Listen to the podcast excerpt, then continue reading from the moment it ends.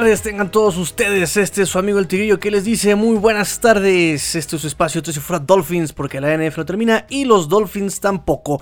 Muchas gracias a todos ustedes los que estuvieron ya bajando, descargando, escuchando el programa del día de ayer. Ya vi por ahí varios comentarios. Muchas gracias a todos, a todos los comentarios que también me hicieron en apoyo, de respaldo.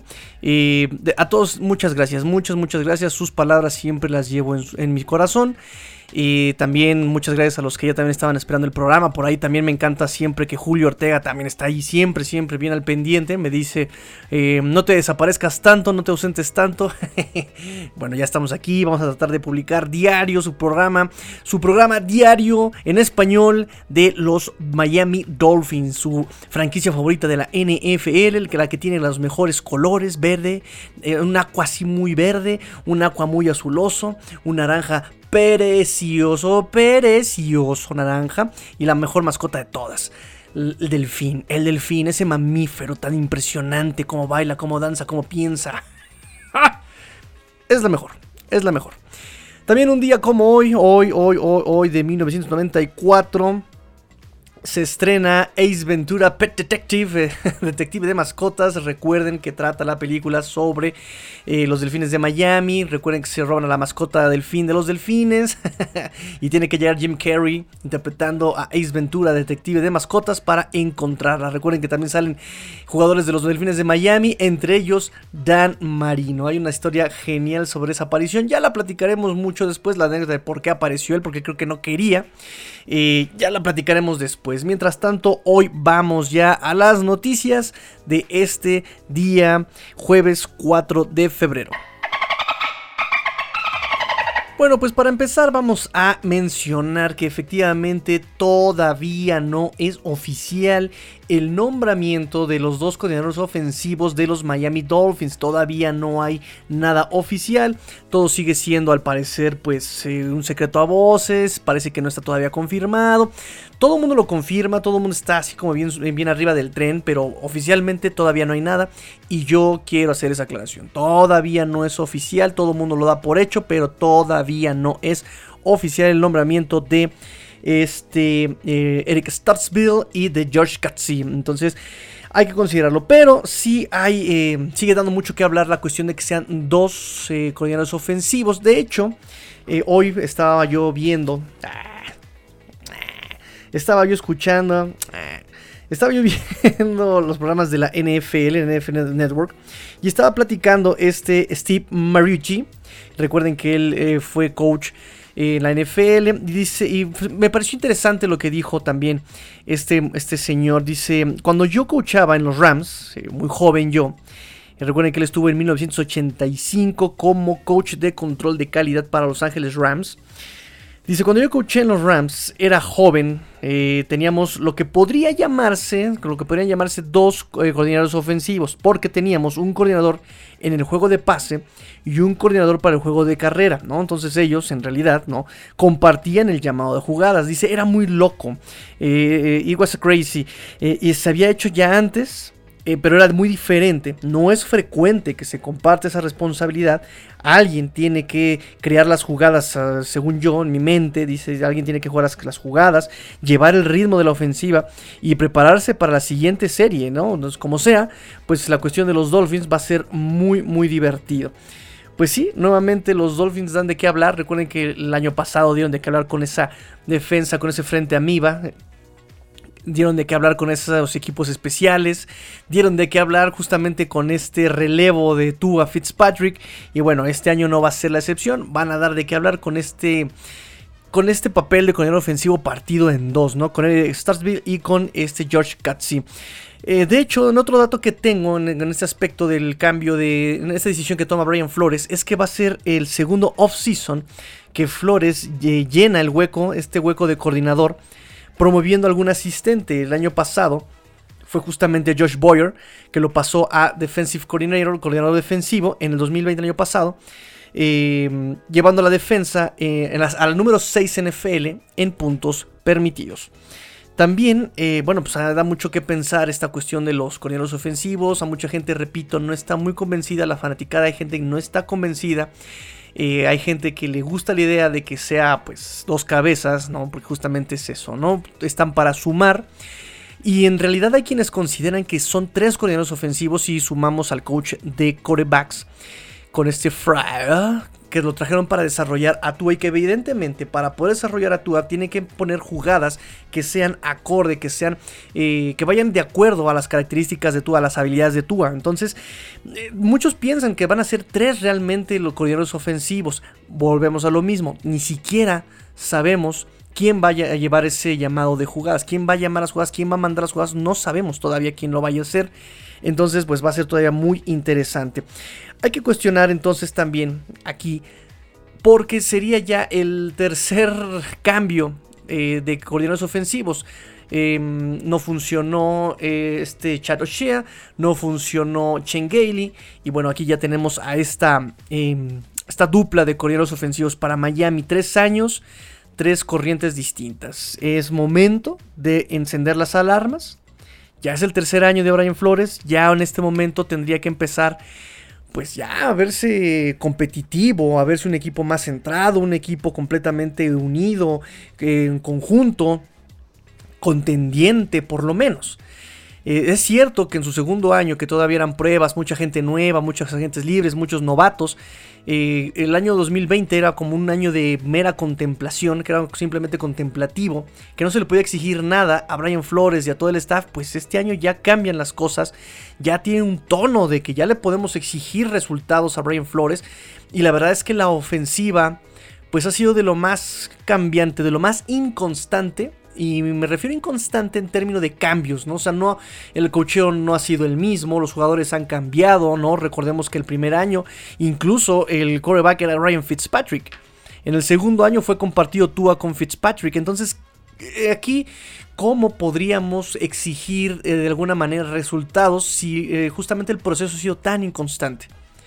También, por ejemplo, si nos ponemos a ver cada parte por parte, la línea ofensiva cambiado completamente. Los corredores han cambiado muchísimo.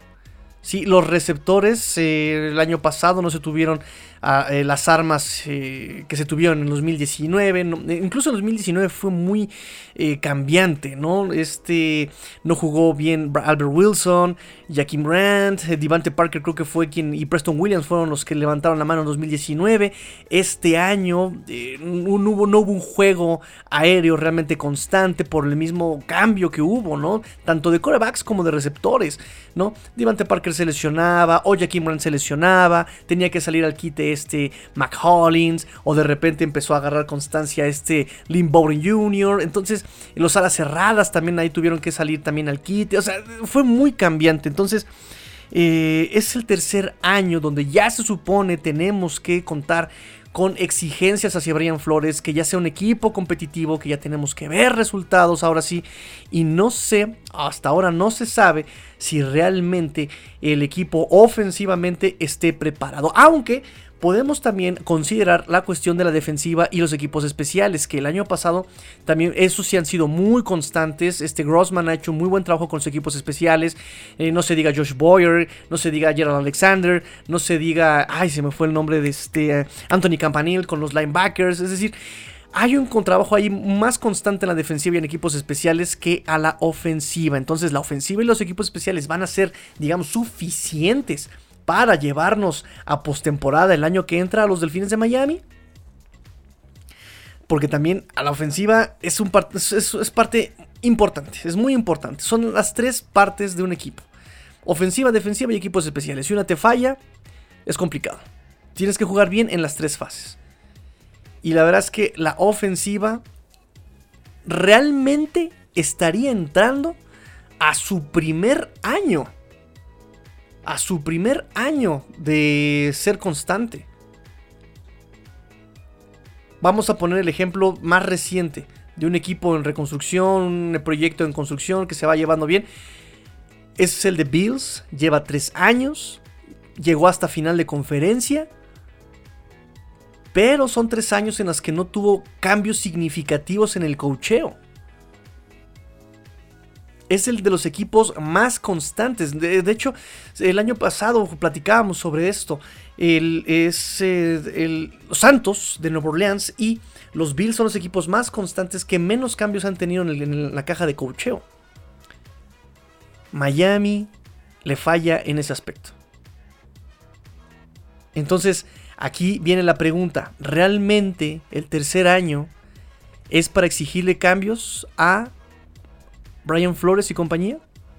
¿O tenemos que darle una prórroga? Porque incluso también hay que considerar que este segundo año, sin ser un año que realmente se le pudiera exigir, llegó a 10 ganados, 6 periodos con amplias posibilidades de pasar a postemporada. En ese aspecto podríamos decir que sí es momento de exigirle.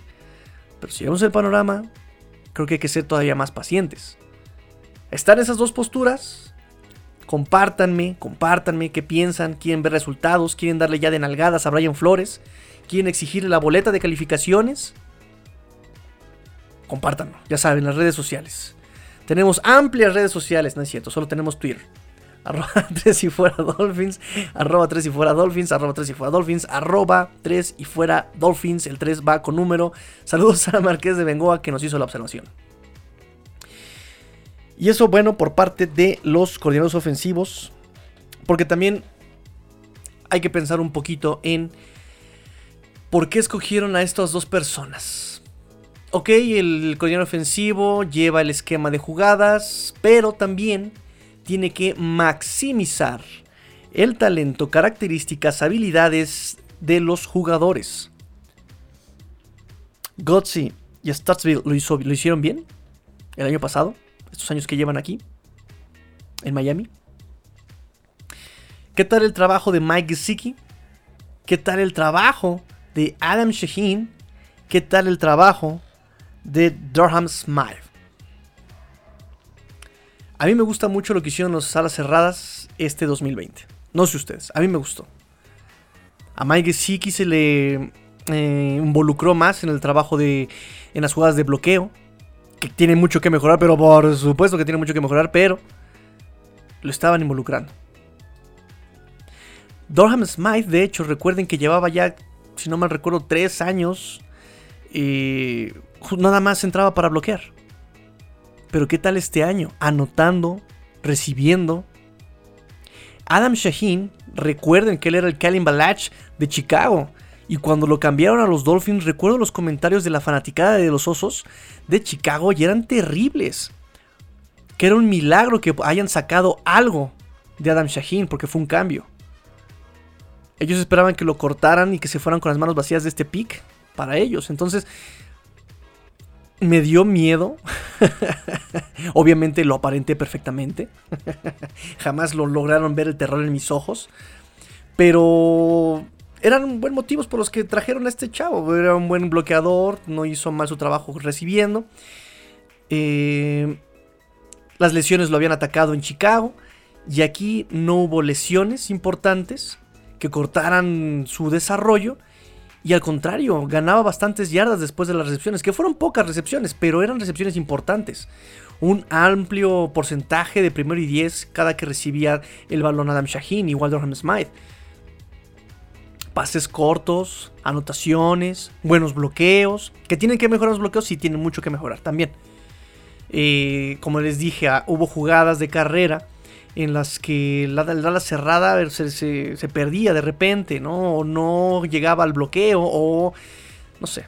Que también otra parte de ahí es que el, el, coordinador ofensivo en el esquema de bloqueo no estaba trabajando bien, porque el esquema era muy distinto también. No sé qué tanto estuvieron explorando, no sé qué tanto estuvieron probando, que el esquema a veces era completamente rarísimo. Y el ala cerrada llevaba el, el bloqueo lo llevaba al hueco que justamente tenía que despejar. El Tyrant llevaba al defensivo justamente a ese hueco. Y pues era ese defensivo el que terminaba tacleando al corredor. Entonces era algo muy extraño. Eh, repito, que había partidos en los que cuando el bloqueo, el esquema de bloqueo era el correcto, el adecuado. Se habían huecos maravillosos que aprovechó perfectamente más Gaskin o este Sovon ya no recuerdo quién fue.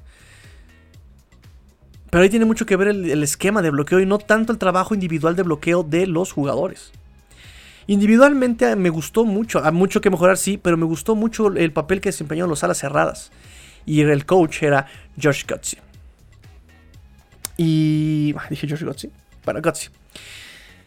Em, Eric Startsville con los running backs. Sovon Ahmed de Washington, Husky. Undrafted no agent. Undrafted free agent. Yo creo que lo hizo también para ser su primer año, para ser novato. Lo hizo bien. Repito, no todas, la, digamos, eh, la escasez de yardas por tierra no siempre era responsabilidad de Sofon Ahmed. Ese partido en el que compartieron eh, snaps este Gaskin y este Sofon fue el partido contra Raiders, si no mal recuerdo. O fue el de sí, fue el de Raiders, si no mal recuerdo. Todo, lo, todo le salió bien a este más Gaskin porque la línea le estaba abriendo los huecos de manera formidable a Gaskin. Pero justamente cuando le tocaba a Somoro Ahmed se le cerraban los huecos y él no podía hacer nada. Repito, ya hago énfasis en la jugada donde es vencido Ted Carras, lo echan para atrás, choca contra el bloqueo de trampa que era hecho por este eh, Jesse Davis y Jesse Davis es el que termina tacleando al pobre de Ahmed. ¿Sí?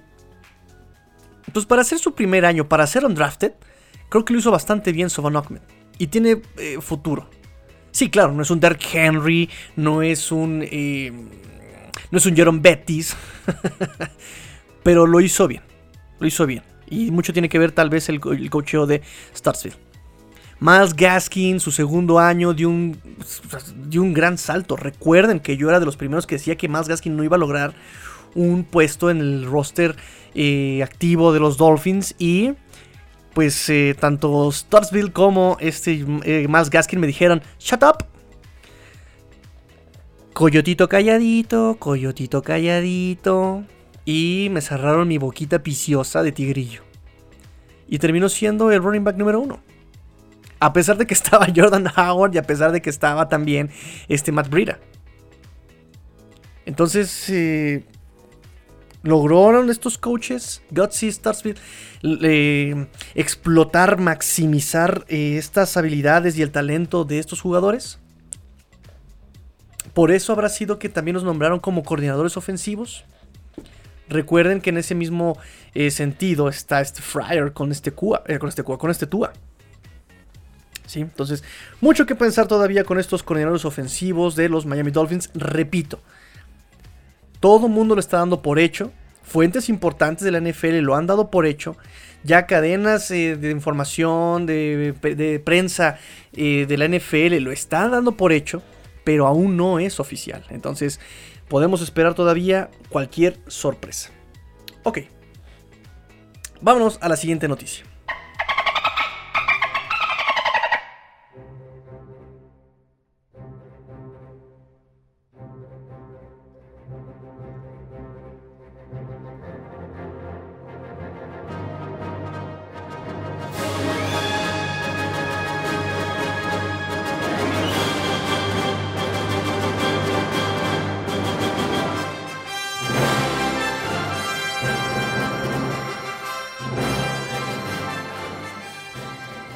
Y ustedes se preguntarán por qué ponemos el tema musical de John Williams de Superman, el superñoño de Superman. Bueno, porque la siguiente noticia tiene que ver con Super Tua, porque viene Tua al rescate. Si bien es cierto que han estado escuchando entrevistas, lo han estado llamando, el mismo Fitzpatrick estuvo ahí dando entrevistas y todo. Pues es justamente porque ya se viene, ahora sí que es la semana del Supertazón, semana del Super Bowl entre Kansas City y Tom Brady de Tampa Bay. Y pues bueno, todos tienen que hacerse promoción y tienen que hacer promoción las cadenas televisivas y tienen, esta es la semana de, de NFL por excelencia. Y bueno, pues Tua también aprovecha y se hace promoción el muchacho. ¿Qué promocionó en este momento? Bueno, pues que se viene al rescate de las juventudes. Tua Tuongo Bailoa. ¿Por qué? Porque inauguró ya la Tua Foundation, la, Fundación Tua. Una organización sin fines de lucro, ¿verdad? Para apoyar a la juventud en salud, para que estén bien, su bienestar, eh, y, otras, y otras cuestiones de caridad, ¿verdad? Para apoyar a la juventud y también seguramente para evadir impuestos. Pero bueno, eso no lo vamos a tratar aquí.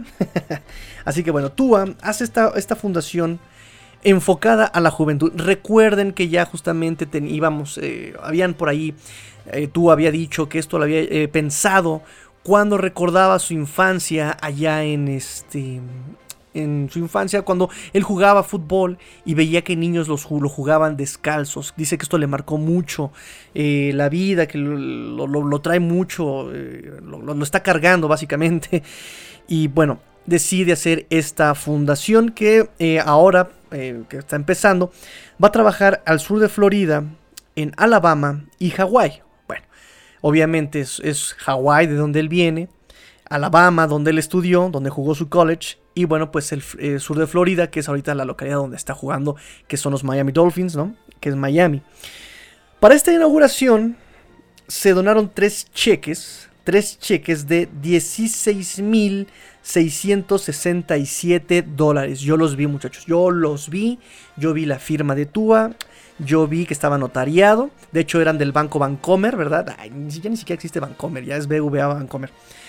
50 mil dólares en total para una parte para Police Athletic League of North Miami. La otra va para Big Oak en Springfield, Alabama. Y la tercera y última para Polynesian Football Hall of Fame en Honolulu, Hawaii tú al respecto en este programa de Good Morning. Good Morning. ¿Qué? ¿Cómo se llama el programa, niñita? Good Morning Football.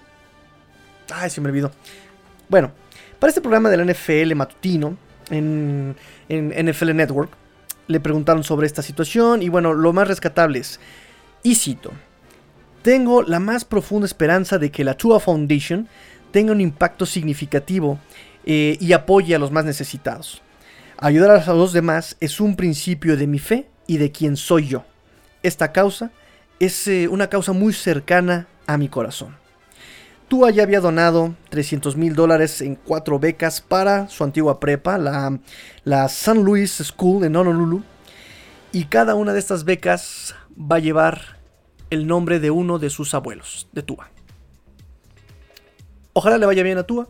Es un buen muchacho. Se está haciendo muy buena propaganda para los Dolphins. Pero bueno, Ojalá le vaya, le vaya bien. Good Morning Football. Ah, lo sabía. Good Morning Football, exactamente. Así que bueno, ojalá le vaya bien a Tua. Le deseamos éxito. Siempre apapachos, oraciones y beso en la pompi para Tua. Y ya para terminar este breve programa. Digo, son noticias muy breves porque ahorita realmente tenemos escasez de Miami Dolphins. Ahorita todos están en sus casas, no hay ni entrenamientos, no hay absolutamente nada. Las noticias más relevantes que tengo es que un compañero de Dolphin Nation México se encontró a Xavier Howard y se tomó la foto con él y me encantó que le preguntó sobre el... Em, cambio de Tua y de Sean Watson y eh, publica este joven de Dolphin Nation México que justamente Xavier Howard dice que él, no cree que lo vayan a cambiar.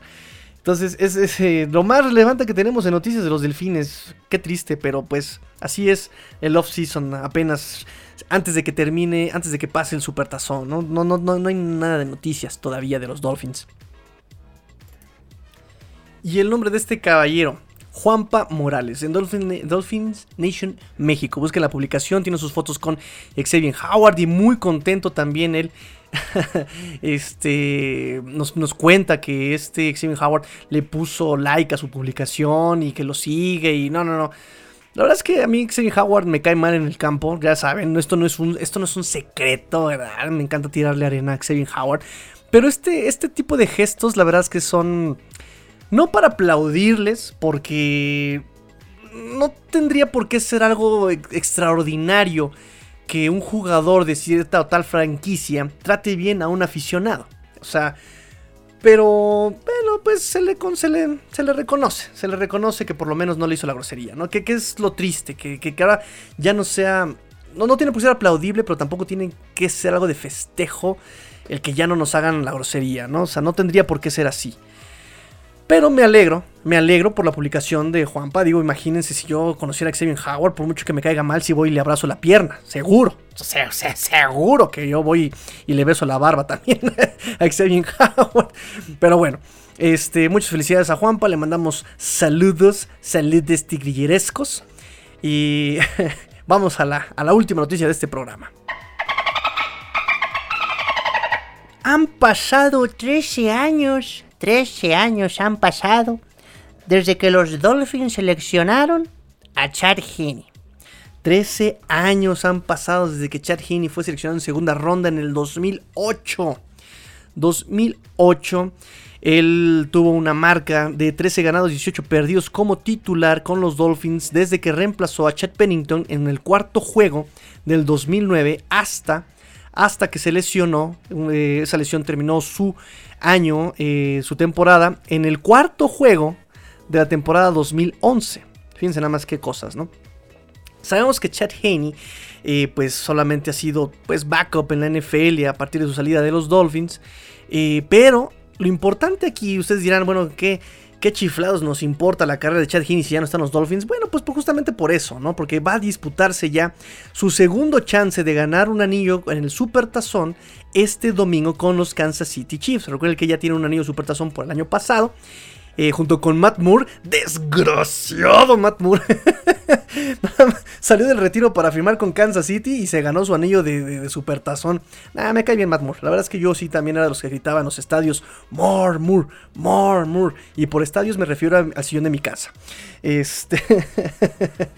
Eh, y Chad Heaney, bueno, pues también ya un ex Dolphin que está a punto de ganar su segundo anillo de supertazón con los Kansas City Chiefs.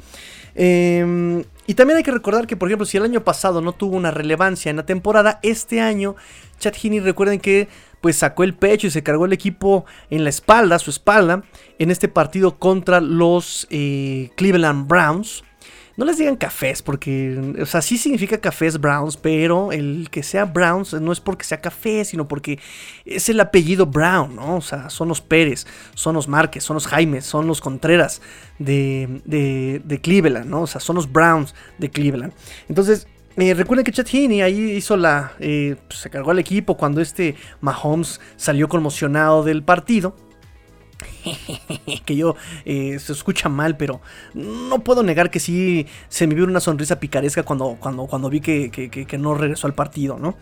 Este, sabía que él estaba bien y que lo iban a cuidar, no me, no malinterpreten, solamente que me cae mal el niño. Bueno, entonces, bueno, em, nos da gusto por Chad Heaney. Hay declaraciones de él, claro que hay declaraciones de él. Nos dice Chad Heaney. Obviamente, como jugador joven, pues eh, desarrollas en distintas etapas, en distintas fases, en distintos lugares. Estoy orgulloso de mi origen. Aprendí muchas cosas en Miami y sigo apreciando todas las relaciones que tengo ahí. El principal aprendizaje es el enfrentar la adversidad. Los tiempos, los tiempos no siempre fueron buenos en Miami. Bendito seas. Bendito seas, Chatini, que, que, dinos algo que no sepamos, caramba. Los tiempos en Miami no siempre fueron buenos. Eh, dice, entonces la capacidad de volver cada domingo y seguir luchando y seguir aprendiendo y tratar de ayudar al equipo a ganar fue una gran parte de mi crecimiento a lo largo de mi carrera, nos dice Chatini, y obviamente pues eso lo aprendió con los Delfines de Miami. Bendito seas, Chatini. Y así cerramos. Escuchen bien cómo cierro el libro de las de las de, la bitácora de, Tres y Fuera Dolphins. Ay, no, no sonó chido. A ver, va de nuevo. Ahí está. Y así cerramos el libro del día de hoy, de las anécdotas del día de hoy. Vamos a mandar saludos a todos los que nos escuchan nuevamente. Vamos a mandar saludos a nuestro amigo. Eh, lo digo de memoria. Yo sé que hay más personas que escuchan, pero lo digo de memoria, lo, que se me viene primero a la mente.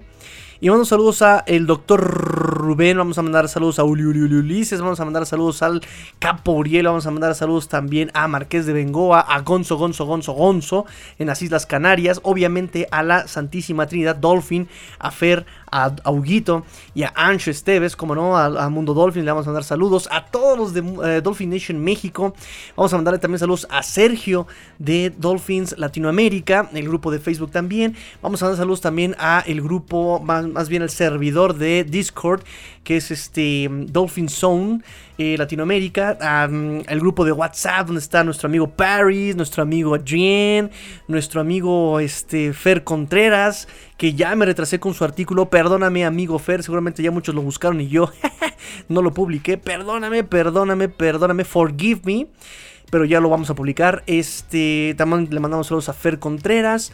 Em, ¿Quién está haciendo falta, niñita? Niñita, ah, saludos a la niñita. Niñita, deja de pedir saludos, estás aquí enfrente de mí, niñita. Bueno, está bien. Saludos a la niñita. Te mando besos también en la pompi. Es que era pellizco de Pompey, dije beso, perdón. Este, también te mandamos eh, beso de Pompey. Oh, te, te, mando pellizco de Pompey. Y también beso. Este, ¿quién más me hace falta? Saludos. Julio Ortega, por supuesto, Julio Ortega. También te mandamos saludos a Said, a Citros. Le mandamos saludos también a eh, Mario Burillo. También le mandamos más saludos a Mario Burillo. Em, ¿Quién más me hace falta? A todos los de Contacto Dolphins. Alfonso, ah, por supuesto que Alfonso. Fíjate que el, hijo de Alfonso, a este Labro Jr., le encantan los videos de previa de YouTube. La escrita no ha habido videos, pero ya vamos a mandar, ya vamos a subir. Nos mandó un video de Contacto Dolphins hablando de Tua maravilloso este, este niño de 10 años, maravilloso, si me equivoco de la edad, que me mande video y audio para confirmarme su edad, porque es un niño muy simpático, muy carismático y es fan de El Tigrillo y sus videos en YouTube. Saludos también a Alfonso Labrot. Este, a todas las peques, eh, a esta Anaí, también le vamos a mandar saludos a Anaí, claro que sí, que también hablando ya de niños fans de Miami Dolphins, como no, Anaí, y a Paloma, y a todas las chicas que escuchan también Tres y Fuera Dolphins, por supuesto que también les mandamos saludos. Pues ahora sí, nos despedimos. Un programa muy corto, 30 minutos. Vaya, Tigrillo, vaya, vaya. Ahora sí te, fuiste leve, ¿eh? Nos escuchamos mañana. Esperemos que haya noticias. Nos escuchamos mañanita. Mañanita. Pórtense mal. Cuídense bien, por favor, cuídense bien, muchachos. Usen cubrebocas, no salgan si no es necesario. Gel antibacterial, lávense las manos frecuentemente. No se lleven las manos a la nariz, a la boca, eh, a los ojos tampoco. Cuídense, por favor, cuídense mucho. Eh, sean el cambio que quieren ver en el mundo. Esto fue Tres y Fuera Dolphins, porque la NF lo termina y los Dolphins tampoco. Fins. Tigrillo fuera.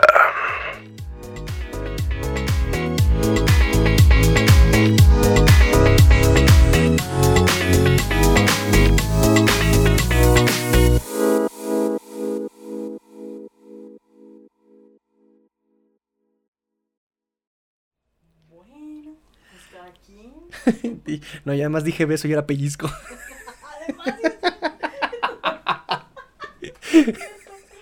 Santo Dios, sí, esto más personal. Sí. Se ve que sí lo quiero, ¿verdad? Eso ya, es más que una amistad. Creo que ni a Fitzpatrick le di beso en la pompi. Hola, soy Rudy Jacinto, creador de Tres y Fuera. Si te gustó el programa de hoy, suscríbete a este y otros podcasts de la familia Tres y Fuera 3 y fuera NFL, 3 y fuera fútbol, 3 y fuera de tu equipo favorito y claro, el canal de 3 y fuera YouTube con videos todos los días, porque si tu equipo existe, 3 y fuera lo cubre.